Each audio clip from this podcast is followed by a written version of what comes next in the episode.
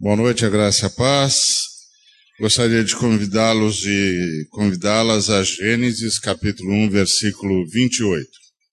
E Deus os abençoou e lhes disse: Sede fecundos, multiplicai-vos, enchei a terra e sujeitai-a. Dominai sobre os peixes do mar, sobre as aves dos céus e sobre todo animal que rasteja pela terra. Agora eu gostaria de convidá-los para Gênesis capítulo 12, versículo 1. Ora, disse o Senhor a Abraão, a Abraão, sai da tua terra, da tua parentela e da casa do teu pai, e vai para a terra que te mostrarei. De ti farei uma grande nação, e te abençoarei, e te engrandecerei o nome. Se tu uma bênção. Abençoarei os que te abençoarem, amaldiçoarei os que te amaldiçoarem. Em ti serão benditas todas as famílias da terra. Êxodo capítulo 3, versículo 6. Disse mais: Eu sou o Deus de teu pai, o Deus de Abraão, o Deus de Isaac e o Deus de Jacó. Moisés escondeu o rosto, porque temeu olhar para Deus. Disse ainda o Senhor: Certamente vi a aflição do meu povo, que está no Egito, e ouvi o seu clamor por causa dos seus exatores. Conheço-lhe o sofrimento. Por isso desci a fim de livrá-lo da mão dos egípcios e para fazê-lo subir daquela terra uma terra boa e ampla, terra que mana leite e mel. O lugar do cananeu, do eteu, do amorreu, do ferezeu, do eveu, do jebuseu. Pois o clamor dos filhos de Israel chegou até a mim e também vejo a opressão com que os egípcios os estão oprimindo. Vem agora, e eu te enviarei a Faraó para que tires o meu povo, os filhos de Israel, do Egito. Gostaria de, de ir com os irmãos agora e irmãs a Isaías, capítulo 6, versículo 8. Depois disto, ouvi a voz do Senhor que dizia: A quem enviarei? E quem há de ir por nós? Disse eu: Eis-me aqui, envia-me a mim.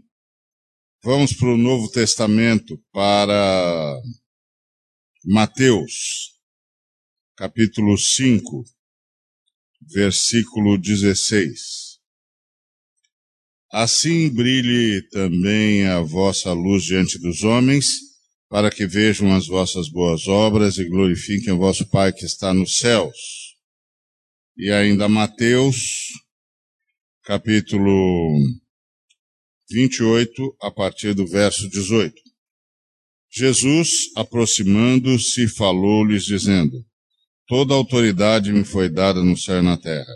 Ide, portanto, Fazei discípulos de todas as nações, batizando-os em nome do Pai e do Filho e do Espírito Santo, ensinando-os a guardar todas as coisas que vos tenho ordenado. E eis que estou convosco todos os dias até a consumação dos séculos. Em nome de Jesus, Pai, nós te somos gratos por tudo que tens já dito a nós, por misericórdia, pelo, pelo sangue de Cristo e pelo seu sacrifício redentor, remidor, por sua ressurreição, e rogamos que continues a falar-nos para a tua honra e tua glória.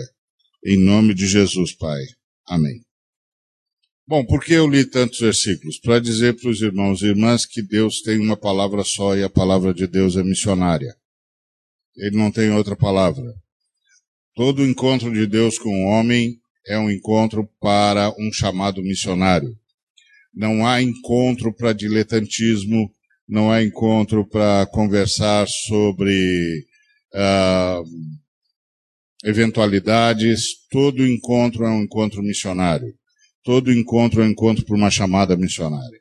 Quando o Senhor acabou de criar o homem à sua imagem e semelhança, coisa que ele fez lá no casamento, porque o homem é a imagem e semelhança de Deus, é o casal Adão. Em Gênesis capítulo 5, versículos uh, ah, 1 e 2, está escrito: Este é o livro da genealogia de Adão. No dia em que Deus criou o homem, a semelhança de Deus o fez. Homem e mulher os criou e os abençoou e lhes chamou pelo nome de Adão no dia em que foram criados. Então você tem duas pessoas e um nome só. Adão era o nome do casal, não era o nome do, do homem, era o nome do casal. Porque o homem é a imagem e semelhança de Deus, é o casal. Que Deus é uma comunidade, criou a sua imagem outra comunidade. Deus é uma família, criou a sua imagem outra família. Deus é uma comunhão, criou a sua imagem outra comunhão. Então esse é o homem a imagem e semelhança de Deus, a humanidade. O casal. E e aí o primeiro encontro que o senhor tem com o casal, depois, depois de tê-los criados e colocados, e os colocado na, no jardim, uh, o jardim é na banda oriental do Éden, para cuidar do, do, do jardim e também era o modelo para cuidar do planeta, ele dá uma missão que nós chamamos de mandato cultural. E a missão é cuidar do planeta. Cuida do planeta. Se espalhe e cuide do planeta. E ele não só deu a missão, como ele deu o modelo. O modelo é o jardim. Porque ele criou um jardim na banda oriental do Éden. A gente, a gente fala, ah, é o jardim do Éden, pensando que Éden é o nome do jardim. Mas Éden é o nome do planeta. Éden é o nome que Deus dá para o planeta. Jardim é um, um local trabalhado por Deus no oriente do Éden. Ao oriente do Éden. O Éden é o planeta. Deus chamava esse planeta de lugar de delícias, que é o significado da palavra Éden. E criou um jardim na banda oriental do Éden. E aí colocou uh, o homem, a sua imagem e semelhança lá, ou seja, o casal e disse para esse casal, para esse homem a imagem e semelhança de Deus, se multiplicar e governar a terra. E deu um modelo. Qual é o modelo? O modelo é o jardim. Transforme o Éden num grande jardim. Não é que eles foram para o jardim do Éden, ou do jardim chamado Éden. Eles foram lá para transformar o Éden num grande jardim. O Senhor deu o modelo. O modelo do jardim é perfeito, porque o modelo do jardim é uh, comunitário, porque é um jardim, não é uma coleção de vasos, é um jardim. É bem a ideia que o, o Ricardo nos trouxe. Somos um, isso é um jardim. Aqui não é uma disputa de vaso bonito com vaso, com vaso mais ou menos bonito. Isso é um jardim. O jardim, então, é comunitário, o jardim é solidário, porque todos têm que ter acesso ao sol, à água, aos nutrientes. O jardim é sacrificial, porque todos têm de passar pela poda, senão não é jardim. É só ajuntamento. Para ser jardim tem que ter poda, tem que ter forma, tem que ter desenho. E isso significa que todas as espécies e todos os espécimes contemplados no jardim se sujeitam à poda se sujeitam a ser delimitados, determinados, cada um no seu lugar, para criar a noção de jardim. Então, o jardim é solidário. O jardim também é absolutamente é, unido e interdependente, porque se um dos componentes do jardim murcha, o jardim murchou. Então, tem de haver mutualidade tem de haver partilha. E, e o jardim é um modelo também extraordinário, porque o jardim é sinérgico. A beleza do jardim não é o resultado da mera soma dos componentes do jardim, mas da harmonia entre eles. Então era para transformar esse planeta num grande jardim. Então, primeiro, o primeiro mandato, que nós chamamos de mandato cultural, é um mandato é, buscando o que nós hoje chamamos de sustentabilidade.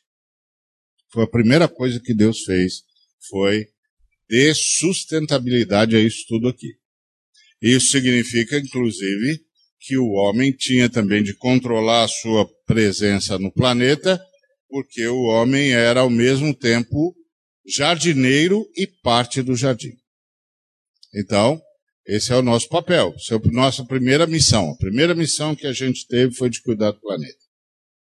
Bom, aí a gente perdeu, perdeu a comunhão com Deus. Perdeu a comunhão com Deus, mas não perdeu o planeta. Não perdeu o planeta e não perdeu o mandato. O mandato cultural continua.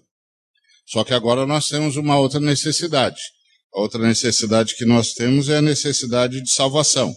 Aí o Senhor, depois de, sabe Deus, quantos séculos, Deus aparece de novo ao ser humano. Depois do último juízo de Deus, que foi Babel, Deus desapareceu do cenário. Deus não era mais visto, não era mais ouvido, não deixou de ser buscado, certamente, porque o panteão sumério, que é a civilização mais antiga que se tem notícia, saltou de três, três deuses para milhares. O que quer dizer que, se seguirmos a lógica do panteão sumério, o homem não foi da, da, do politeísmo para o monoteísmo, mas veio do monoteísmo para o politeísmo. Ou seja, Deus era procurado e não era achado, e o homem ah, se multiplicou de deuses, aí o multiplicou os seus deuses, na tentativa de achar o Deus criador e sustentador do universo. Bom, Deus criador e sustentador do universo aparece a Abraão depois de sabe Deus quantos séculos, quantos milênios. E chama Abraão para missão. E a missão do Abraão é abençoar todas as famílias da terra. Portanto, Abraão é o primeiro ser humano, provavelmente, que retoma a noção de humanidade. Numa época em que tudo estava dividido em clãs e etnias, onde cada etnia se achava o começo e o fim em si mesma, onde cada etnia se achava a humanidade toda, e inclusive com a, a prerrogativa de escravizar as outras etnias, os outros povos, porque cada etnia se julgava superior à outra. Um homem, um arameu errante, ganhou a visão de humanidade. Um homem no meio do crescente fértil, no meio do, do, do, do paganismo, do politeísmo, errante, nômade, preso à circunstância do deserto, de repente foi levado a ver para além do seu clã, para além da sua etnia, para além das nações próximas, do mundo que lhe era conhecido, que não era tão grande assim. E ver seres humanos que ninguém do mundo conhecido nem sabia que existia. Mas Deus deu a esse homem uma noção. Todas as famílias da terra. Certamente Abraão não tinha noção do tamanho disso, mas uma primeira noção ele teve. Existe algo que mais tarde nós chamaríamos de a humanidade, espalhada por todos os cantos da terra.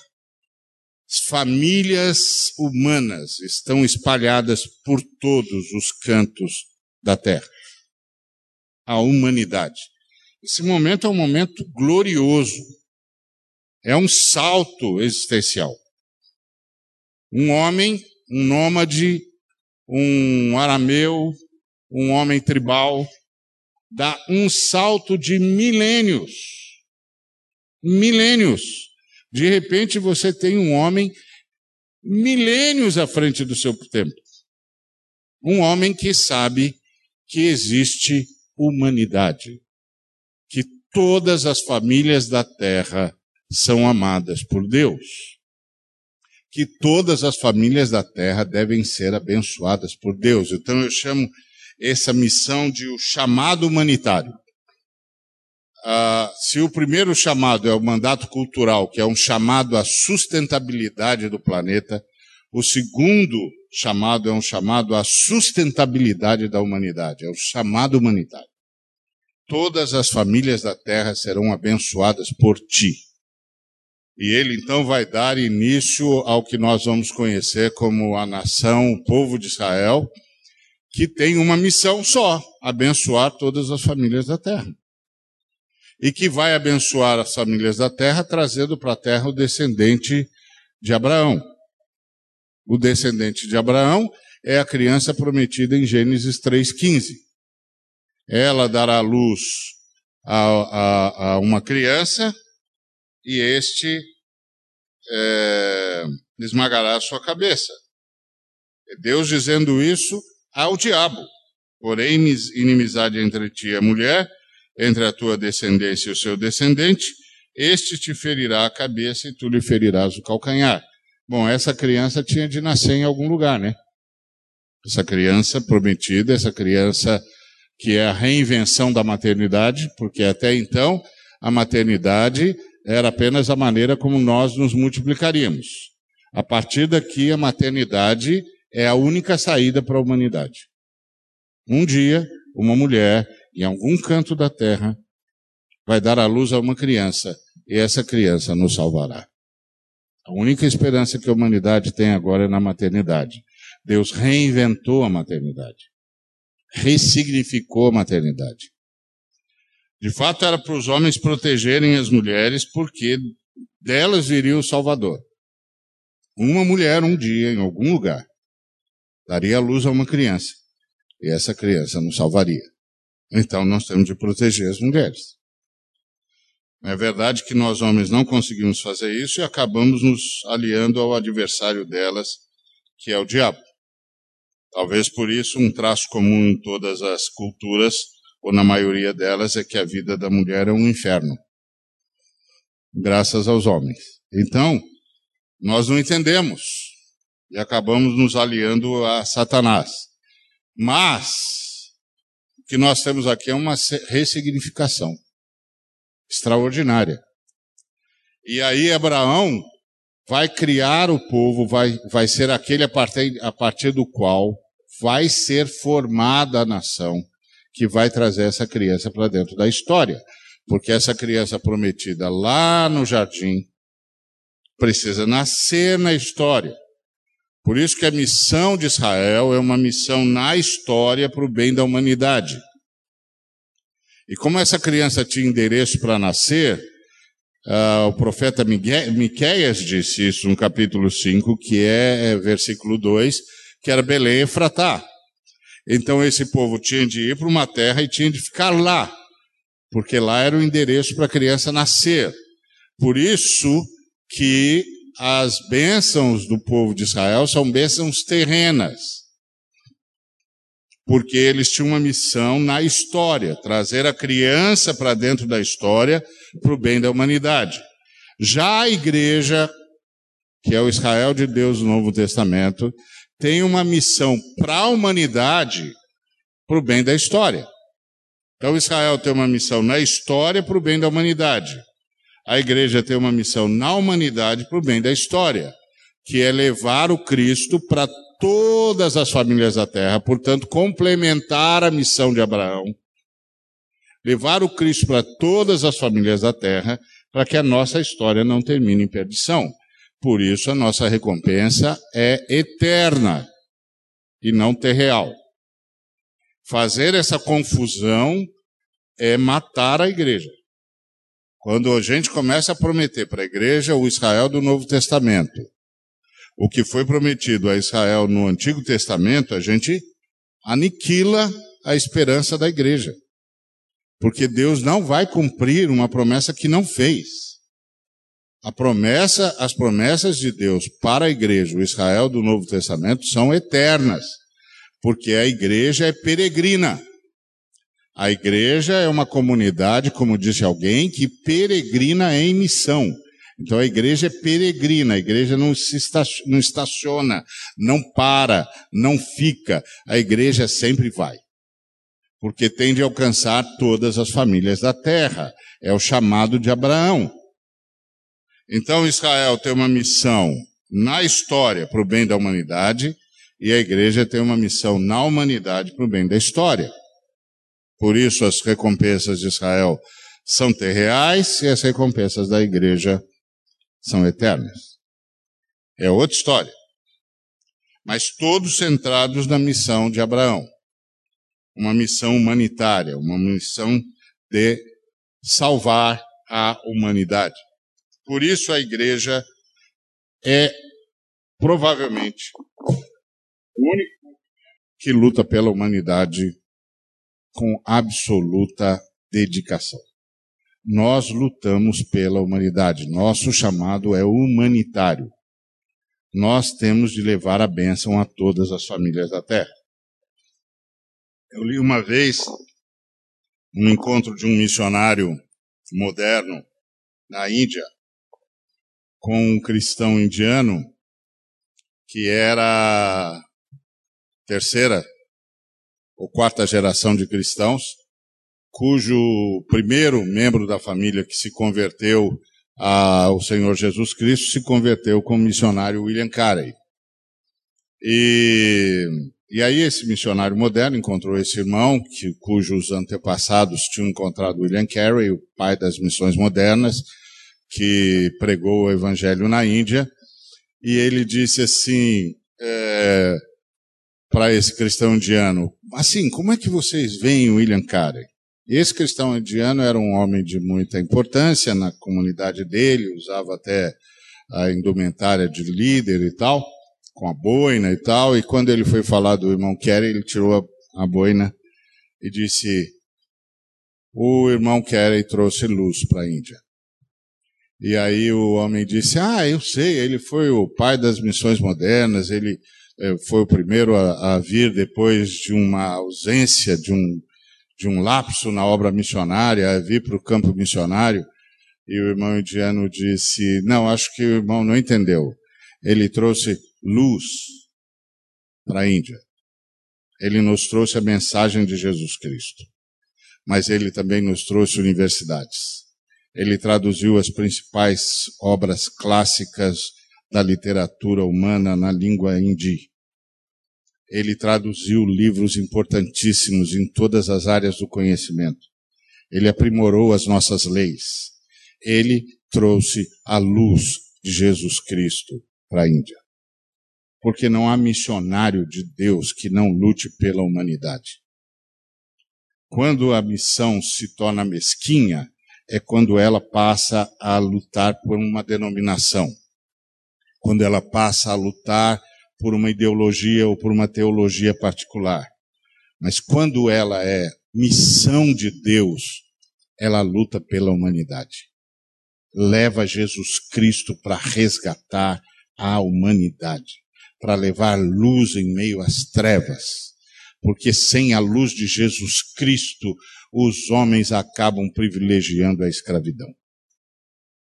Então, a palavra de Deus é sempre missionária. E, e Abraão então ganha essa, essa missão humanitária. É interessante como o nome de Abraão é um nome importante, não só na fé uh, judaica e na fé cristã, mas em outras confissões. É uma coisa tão impressionante que se, vamos supor que hoje, nas principais, principais jornais do mundo, surgisse uma notícia, em primeira página, no ano de, no mês de dezembro de 2016, vai haver um encontro na África de todos aqueles que se consideram filhos de Abraão. Vamos supor que saísse essa manchete em todos os grandes jornais do mundo. Cerca de 3 bilhões e meio de seres humanos se movimentariam. Já pensou nisso? Cerca de 3 bilhões e meio de seres humanos se movimentariam porque o nome de Abraão foi mencionado. Quando o Senhor deu a Abraão uma missão, Abraão não tinha ideia do que Deus estava falando. Mas ele passou a ter ideia de humanidade. A terra foi dada aos homens e Deus ama todas as famílias da terra. Imagina que ele agora vai ter de olhar para os egípcios, vai ter de olhar para os etíopes, vai ter de olhar para os heteus, vai, os hititas, na nossa percepção, vai ter de olhar para todos os povos circunstantes com uma outra percepção. Essa gente faz parte das famílias da terra que Deus quer abençoar. e eu vou abençoá-los. Já pensou? Tamanho dessa missão? Essa é a missão da igreja. Essa gente faz parte das famílias que estão na terra, a humanidade. E nós vamos abençoá-los. Por isso, nós não podemos desistir da humanidade. Nós não podemos é, capitular diante de lutas pelo bem da humanidade. Não podemos.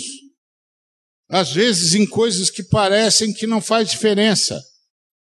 Me lembro que eu estava conversando com um homem especialista no assunto e eu disse: ah, me explica aí esse negócio de terceirização aí que estão falando tanto. Aí ele me explicou e disse que a terceirização era importante porque agora o capital no Brasil enfrenta nações que usam uh, trabalho escravo. Eu disse: ah, isso é muito interessante.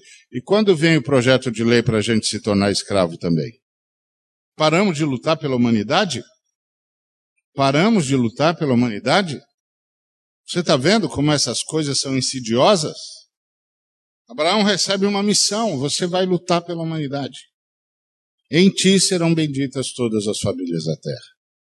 Isso dá uma dimensão da chegada de Jesus Cristo que nós nem sempre nos damos conta.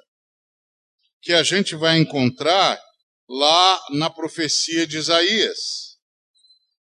O Espírito do Senhor, Deus, está sobre mim, porque o Senhor me ungiu para pregar boas novas aos quebrantados.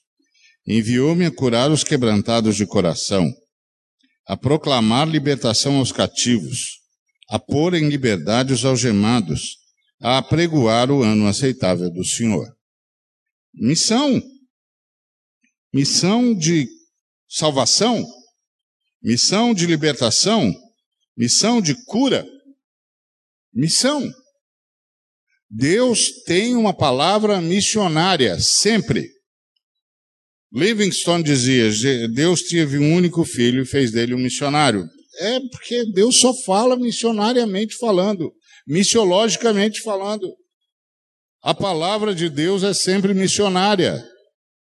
Todas as vezes que Deus se encontra com nações, com homens, com mulheres, com seres humanos, ele tem uma palavra missionária. Não quer dizer que Deus só atua naqueles que ele chama à missão. Não.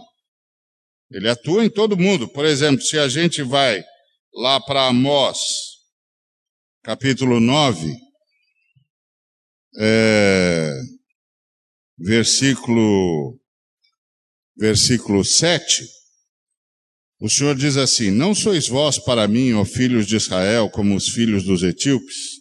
Diz o Senhor: Não fiz eu subir até a Israel da terra do Egito? E de Caftor, os filisteus, e de Kir, os sírios? Porque Amós começou a dizer para Deus o seguinte: olha, minha mensagem não está surtindo efeito, porque quando eu digo que o Senhor está bravo com o povo, eles dizem e que o Senhor vai cobrar a nossa, a nossa pecaminosidade, eles dizem que o Senhor não vai cobrar nada de Israel, porque Israel é a nação que o Senhor tirou com mão forte do Egito. Então não sei mais o que dizer. Aí Deus diz para ele assim: ó, fala para eles que eu, que para mim eles e os filhos dos etíopes têm o mesmo valor. Eu amo tanto Israel quanto amo os filhos dos etíopes. E diga que eu não fui o único, é, é, Israel não foi o único povo que eu libertei. Eu libertei os filisteus. Eu trouxe os filisteus de Caftor para onde eles estão. Eu libertei os sírios. Eu trouxe os sírios de Kir para onde eles estão. Israel não é a única nação a quem eu libertei, mas Israel é a nação a quem eu dei uma missão. O que distingue Israel é o mesmo que distingue a igreja. A noção de igreja. A noção de igreja não é se distinguir pensando que nós somos os seres humanos preferidos de Deus. Que Deus só gosta da gente. Não. a, o que distingue a noção de igreja é que Deus ama a todos os seres humanos de igual modo, mas a nós ele deu uma missão. E a nossa missão é em favor de todos. A nós ele deu uma missão, e a nossa missão é em favor de todos. Nós lutamos pela humanidade. A palavra de Deus é missionária. Jesus, quando se apresenta lá em Lucas 4, ele se apresenta como missionário. O Espírito do Senhor Deus está sobre mim, porque ele me ungiu. Eu estou cheio do Espírito Santo, porque eu tenho uma missão. O que faz alguém ter condições de dizer que é cheio do Espírito Santo é se ele cumpre a profecia de Jesus. Eu vejo em você os sinais da profecia de Jesus ou não? Aí você me diz, quando foi que Jesus fez uma profecia? Bom, ele fez várias, mas quando ele fez essa que você está se, é, é, a qual você está se referindo? É quando ele estava dizendo para os discípulos dele: Não saiam de Jerusalém até que do alto vocês recebam a promessa que de mim ouvistes, que é o derramamento do Espírito Santo. E aí os discípulos viram para Jesus e disseram: Será neste tempo em que restaurarás o reino a Israel? E Jesus responde dizendo: Não vos compete saber tempos e épocas que o Pai reservou para sua exclusiva autoridade. Mas, e aí faz uma profecia. Qual a profecia? Recebereis poder ao descer sobre vós o Espírito Santo e sereis missionários, porque sereis minhas testemunhas, tanto em Jerusalém, como em toda a Judéia, Samaria e até os confins da terra. Então, se eu estou dentro da profecia de Jesus, estou cheio do Espírito Santo.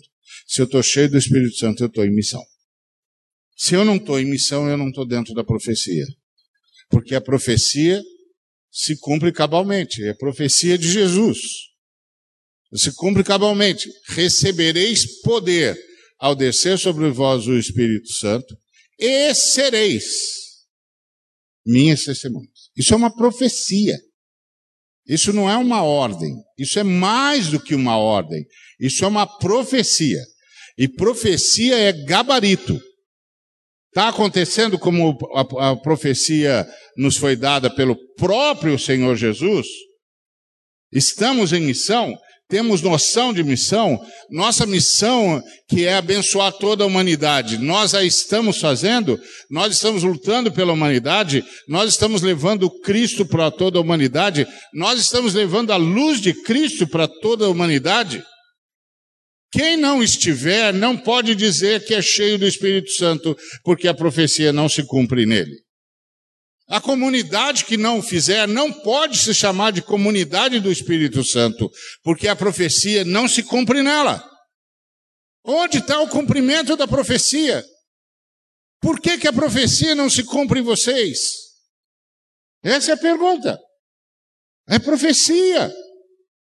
Se a profecia não se cumpre, como alguém pode dizer que recebeu o Espírito Santo e está cheio do poder do Espírito Santo, se não está sendo testemunha de Jesus em todos os lugares da terra simultaneamente? A profecia não se cumpre. A palavra de Deus é uma palavra missionária. Ele só tem essa palavra. Por isso, é uma palavra de chamada à doação.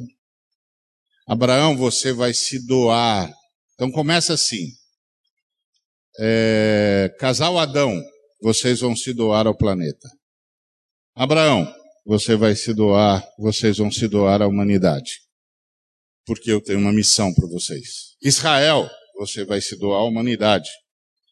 Porque eu tenho uma missão para vocês. Igreja, vocês vão se doar à humanidade.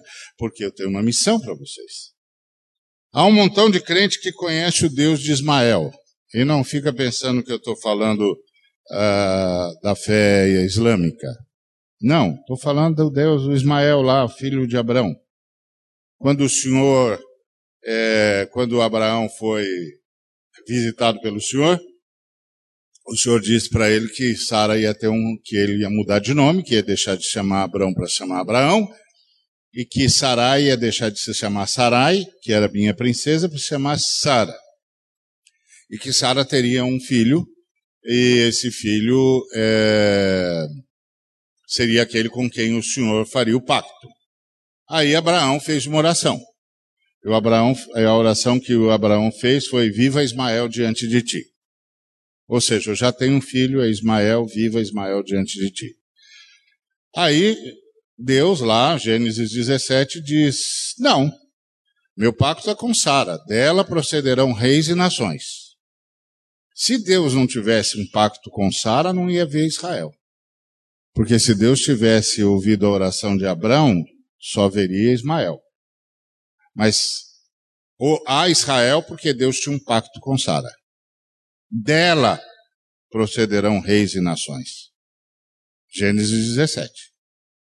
E aí, ah, Deus disse: Mas eu vou cuidar do Ismael. Dele procederão doze príncipes, ele será uma grande nação. Ou seja, eu vou abençoar o Ismael. Bom, se o senhor vai abençoar Ismael, por que, que o senhor não faz uma aliança com ele? porque para ele eu não tenho uma missão. A aliança de Deus é missionária. Eu vou fazer aliança com Isaac. A minha aliança é missionária. Então eu vou cuidar do Ismael porque é seu filho. Mas aliança eu vou ter com Isaac, porque para ele eu vou dar uma missão. Ele vai cumprir a sua missão. E Isaac tem uma missão, um papel extraordinário. Porque graças a Isaac a gente pode entender o sacrifício de Jesus. Por isso Deus é o Deus de Abraão, de Isaac e de Jacó. Aí você pode dizer, mas como assim entender o, o sacrifício de Jesus? Imagina que você está passando pelo monte onde Abraão está sacrificando seu filho Isaac. E aí você vê aquele homem, você você é da época, você conhece os rituais de sacrifício, aí você vê aquele homem idoso, muito velho, e aquele jovem, seus 15, entre 15 e 17 anos. E aí você vê que aquele jovem está manietado, está sobre o altar, e que o velho está com um cutelo na mão. E a pergunta que você naturalmente vai fazer é: como esse homem idoso, cansado e alquebrado, conseguiu dominar um menino de 17 anos? Como ele conseguiu vencer esse menino de 17 anos? Como ele conseguiu amarrar um menino de 17 anos? Como ele conseguiu erguer esse menino de 17 anos e colocá-lo sobre o altar? E a única resposta que você terá é: ele não conseguiu. Esse menino se entregou à morte. Esse menino se deixou matar. Esse menino se deixou prender. Esse menino se deixou manietar. Esse menino subiu no altar e disse que seja feita a vontade de Deus. E aí você entende Jesus dizendo: A minha vida, ninguém toma. Eu a dou. Eu a dou. Para a recuperar. É o Deus de Isaac. Essa palavra missionária. Dois, como um filho se doou. A palavra de Deus é uma palavra missionária. A igreja é uma comunidade que peregrina em missão. Isso significa que a igreja é uma comunidade que se doa à humanidade por amor a Deus. Portanto, não faz, não faz nenhum sentido dentro da igreja. Quem quer que seja, estar buscando bênção para si, quando de fato foi chamado para se tornar bênção para o outro. Não faz sentido. Isso quer dizer que há um sem número de orações nossas que não fazem sentido. E aí, finalmente, nós vamos lá para Jesus, Mateus 5, 16, em que Jesus dá um outro chamado, uma outra comissão. Assim brilhe também a vossa luz diante dos homens, para que vejam as vossas boas obras e glorifiquem o vosso Pai que está nos céus. É uma comissão diaconal. Porque qual é a missão aqui?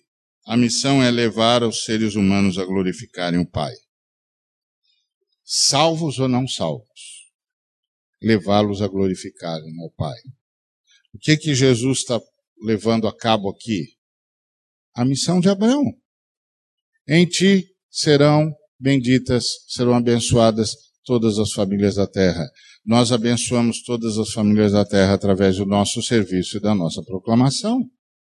Um dia encontrei, fui visitar um amigo e disse para ele: Você viu a reportagem que saiu na, no, no, jornal uh, sobre a sua comunidade, sobre a, a, a sua, sua igreja? Ele disse: Não, saiu? Saiu. Você não viu? Não, não vi. Aí eu mostrei para ele. A igreja dele fica numa região de São Paulo, é, que até não é das mais pobres, mas cercado por uma, uma periferia. E aquele jornal fez uma varredura naquela região, como já tinha feito em outras, para avaliar a educação no estado de São Paulo e estava constatando que os meninos, as crianças, meninos e meninas, crianças no estado de São Paulo, e, e a cidade de São Paulo não era diferente, é, fazem o ensino básico, mas saem sem saber ler e escrever direito. Saem analfabetos, quando muito, saem analfabetos funcionais. Quando muito.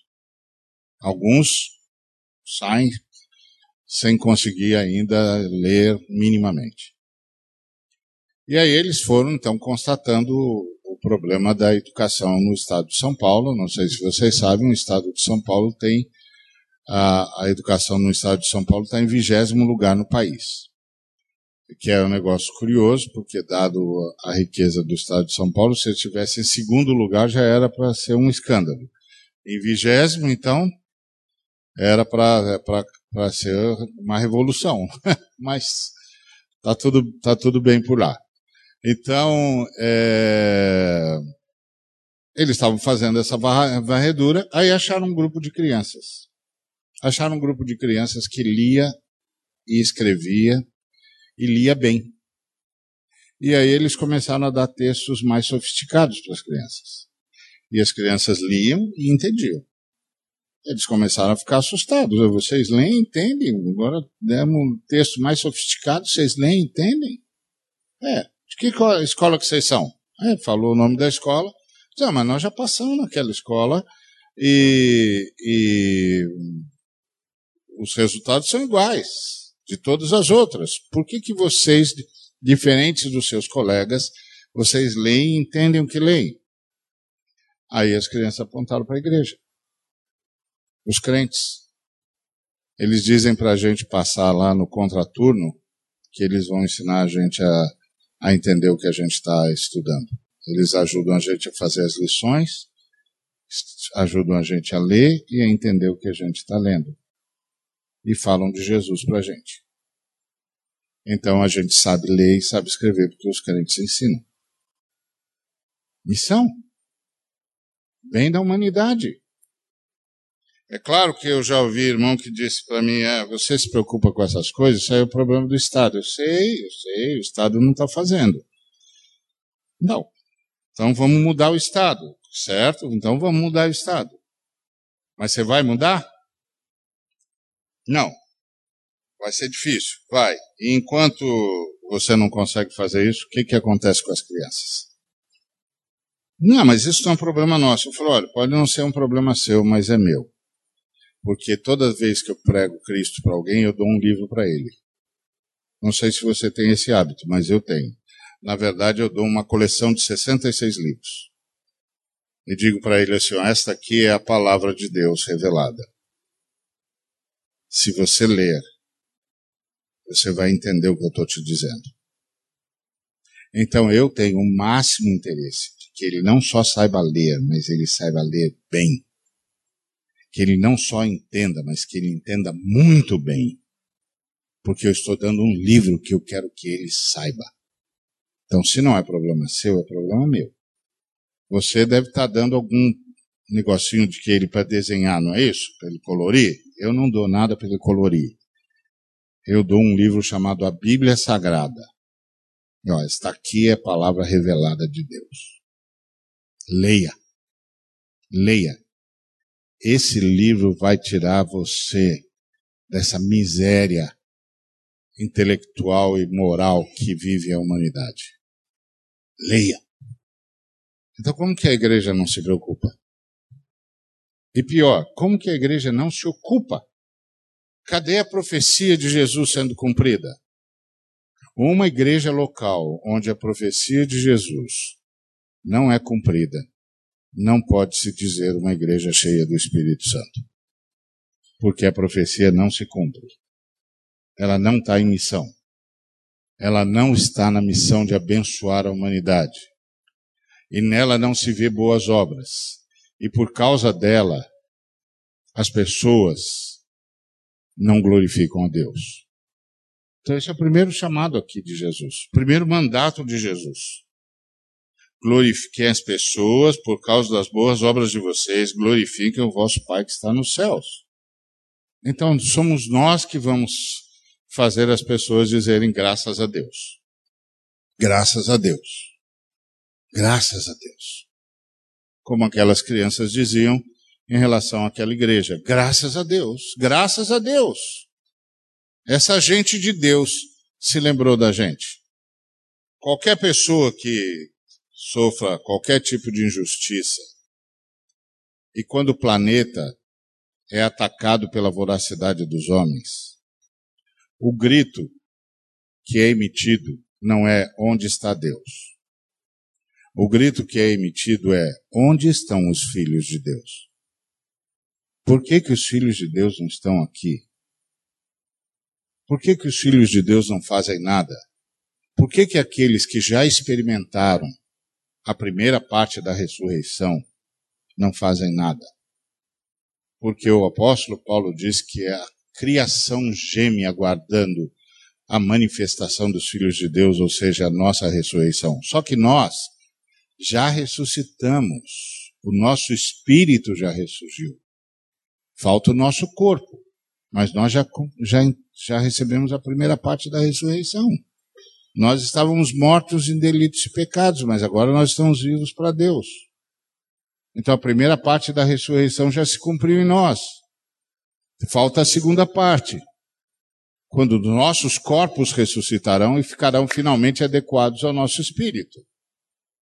Então, a grita é: onde estão aqueles que já experimentam a ressurreição?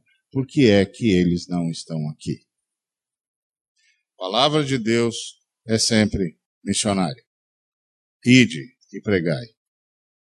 Mas lembre-se que o mesmo Deus que disse, ide e pregai, disse, brilhai. Brilhai. E depois disse, ide e pregai. A palavra de Deus é missionária. E a igreja tem de se doar. O, o Ricardo usou o exemplo de Noé. Um homem que recebeu uma missão e que cumpriu diligentemente a sua missão. Então, Dois, a comunidade cristã é uma comunidade que peregrina em missão. E peregrinar em missão é peregrinar em doar-se ao restante da humanidade, aos demais membros da humanidade, para que todas as famílias da terra sejam abençoadas. E para isso, nós fazemos duas coisas: nós brilhamos e pregamos.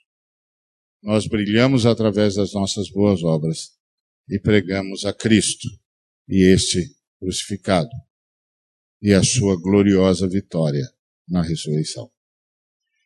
Então, dois, senão não vai ter igreja. O, o Ricardo falou da, da infantilidade corintiana. Foi. Os coríntios são todos carnais. Então, Ah, e por que eles eram carnais? Porque viviam disputando posições. porque não entenderam a sua missão. Mas principalmente não entenderam que estavam em missão. E quando a gente não não entende, não se entende em missão, a gente acha que a missão de Deus somos nós.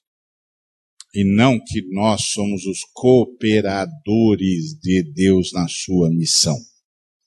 Que foi o que o Ricardo é, salientou. Somos cooperadores de Deus. Cooperadores no quê? Na sua missão. Qual é a sua missão? A humanidade. Salvar a humanidade é missão de redenção. Por isso que a igreja é o corpo de Cristo. A igreja não é o corpo do Senhor, é o corpo de Cristo. Aí você vai me dizer assim, qual é a diferença? A diferença é que Cristo é a missão, do, é o Senhor em missão. Missão de salvação. O Senhor vai reinar por toda a eternidade.